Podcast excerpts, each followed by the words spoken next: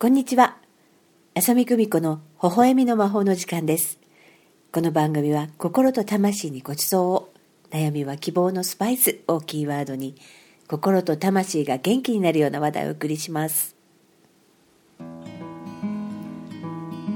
え今回はゲストをお迎えしております。おなじみの方です。自己紹介お願いします。はい、お久しぶりです。宮城明です。今日は宮城明さんをお迎えしまして対談をしていきたいと思いますえ昨今といいますか、ね、コロナウイルスでもうニュースは持ちきりですけどその件に関してどんなふうに考えているかお話ししていただけますか？まあ、いろんな見方があると思いますけど、う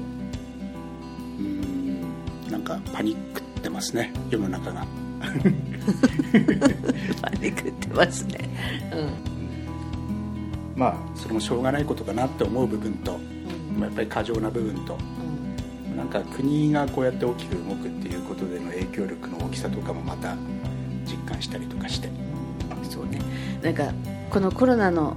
ことが始まって私はやっぱり震災の時のことをこう思い出していてただあの時はもう政府の動きがあまりにも遅すぎてそういう意味でみんな一人一人がこう力を取り戻していくっていうような、まあ、一つのあのいいチャンスだったのかなっていうふうに私は個人的に感じてたんだけど今回は政府がこういうああいうふうにこう方針を示したことによってまた各々がこう考えるチャンスをもらえたかなっていうふうに私はこう感じてるんだけどね。まあ、そうですねうん本当にいろいろそのなんか浮き彫りになるというか、まあ、大きなことが起きると当然なのかもしれないですけどね、うん、でも今回本当にウイルスの恐怖っていうよりもなんかその恐怖に飲まれた人の怖さみたいな。まあ、そそれがね私ね一番あれかなと思って。私さ本当に地球人ってさまだこんなに恐れを持ってるんだなと思ってねちょっとこれはさ 本腰を入れなきゃいけないわと思ったんだけれどなんかもっとその恐れ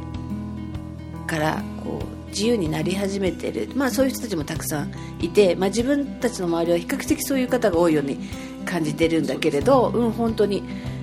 だからまあそれがねほら二極化とかっていうふうに言われればそうなんだけれどもうこれじゃさ あの宇宙人とのオープンコンタクトはまだまだだなって思っちゃったのこれで。変な話だけどさ、うん、なんかその未知のものに対する恐怖っていうのはもちろん誰しもあるんだけれどなんかもっと落ち着いてその未知のものに対してこう考える意識っていうのもすごい必要かなと思って。でおのおの一律じゃなきゃいけないみたいな思考がすごい強くってそこが一番の問題ですそよね。こが一番の問題。みんな違うんだから例えば自分の家族はどういう構成なのかでその体質的にどうなのかっていうことも含めてみんな一緒じゃないから本当にちゃんと一人一人自分はどうなんだろう自分の家族はどうなんだろう自分を取り巻く環境を直接関係するね。なんかそういうようなこう考え方ができたらこんなにトイレットペーパーがなくなることはないと思う。突然なんだけどさ、うん。まあちょっとなんか笑い話にもなるっていうか。うん。でもトイレットペーパーは生活必需品ってことよ、うんそれは分かったわ。確かにすそうだ。ごく大事なものだっていうことは分かった。いやでも本当にね震災を経験して一つやっぱり感じてるのはそのやっぱ今回お水は出てるわけじゃないその凄さっていうのをやっぱり感じてるからトイレットペーパーなんかなくたって水で洗えばいいのよみたいな。ねそんなのさあのいろんな布でさふ拭いときゃ大丈夫よみたいなふうに思うんだけれどねあのいろんなこうタフな経験っていうのもなんかいいなっていうふうに思ったわ。そうですね。うん。こうやってライフラインがちゃんと動いてるんですからね。そうそれでやっぱりこういうウイルスとかがね、まあ、今回のウイルスだけじゃなくてあのいろんなねインフルエンザとか、まあ、いろんなのが流行ったりするけどでも本当にお水が出てるってね本当にすごいこと。そのさあるものに目を向けるっていう意識っていうのをもっと皆さんにこう気づいてほしいなっていうふうに思うの。あるもので工夫していくっていう知恵が人類をここまでね滅びずにいさせてくれたわけだからさ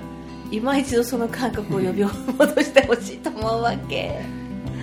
なんかこのウイルスにしてもそうだけどもこの目に見えないものに対する恐怖っていうものにやっぱり人間ってすごく踊らされるなっていうのがあって自分も含めて、うん。そのやっぱりその目に見えないからこそ、うん。その正体がわからないうんから恐怖が自分の中でこう膨らんでいくみたいなことっていうのは多分みんな起きてるんだろうなっていうのは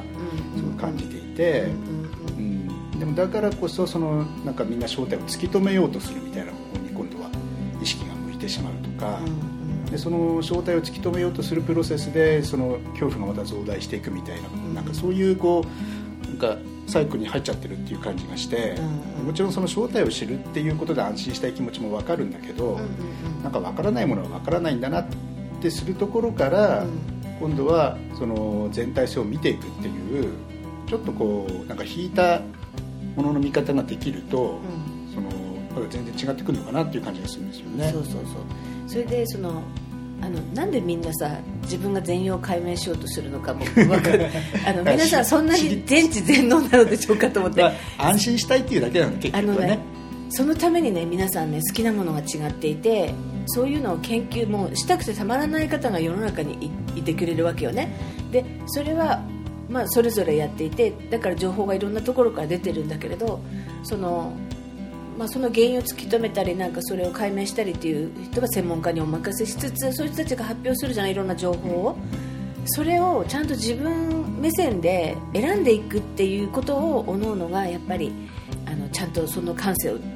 高めていくっていうことが大事。やっぱりね情報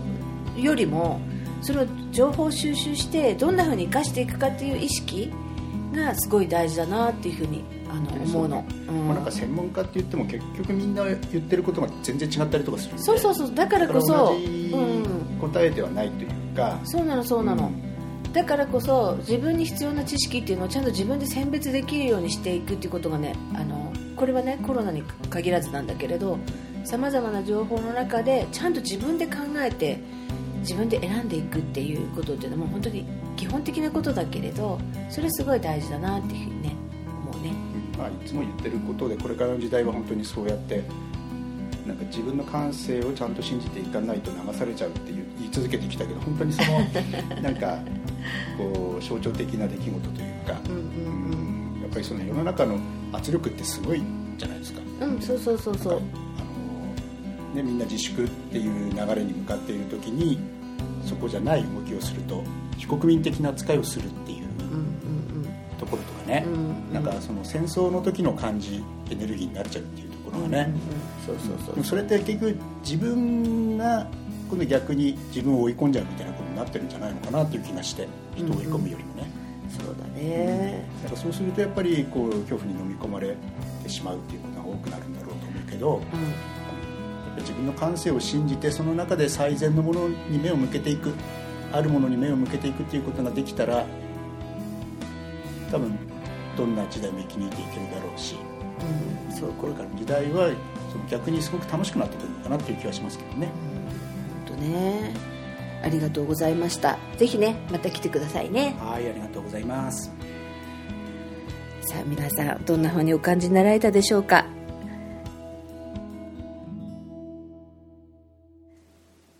それでは皆様の人生に美しい微笑みの花が咲きますように浅見久美子でした。